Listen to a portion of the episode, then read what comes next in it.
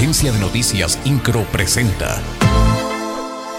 Resumen informativo. La Secretaría de Obras Públicas informa que derivado de los trabajos pluviales que se realizan en la avenida 5 de febrero, a partir de las 5 de la tarde del sábado 24 de septiembre y hasta las 5 de la mañana del lunes 26 de septiembre, habrá cierre de carriles centrales en ambos sentidos. Esto será a la altura de la empresa Pilgrims y la Unidad Deportiva San Pablo. Además, también se informó que del 24 al 26 de septiembre habrá cierre de carriles centrales en Avenida 5 de Febrero a la altura de la Universidad Autónoma de Querétaro y la Comisión Estatal de Aguas.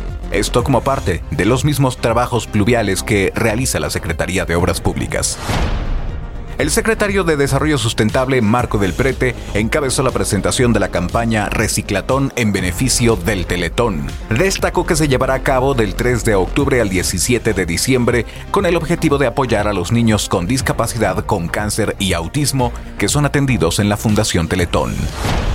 El presidente municipal de Querétaro, Luis Nava, se reunió con ciudadanos de diversas asociaciones de condominios, vivienda y comités comunitarios en el Parque Choles de la delegación Félix Osores Sotomayor.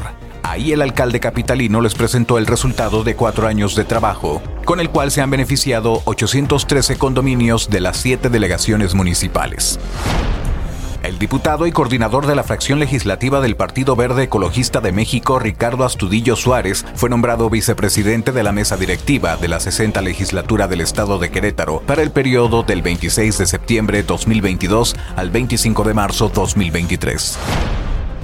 El director del DIF estatal, Óscar Gómez Niembro, dio a conocer que a mediados de octubre arrancará la colecta de invierno 2022. Destacó que esta campaña tiene por objetivo cobijar a las personas más vulnerables en Querétaro ante la temporada de frío.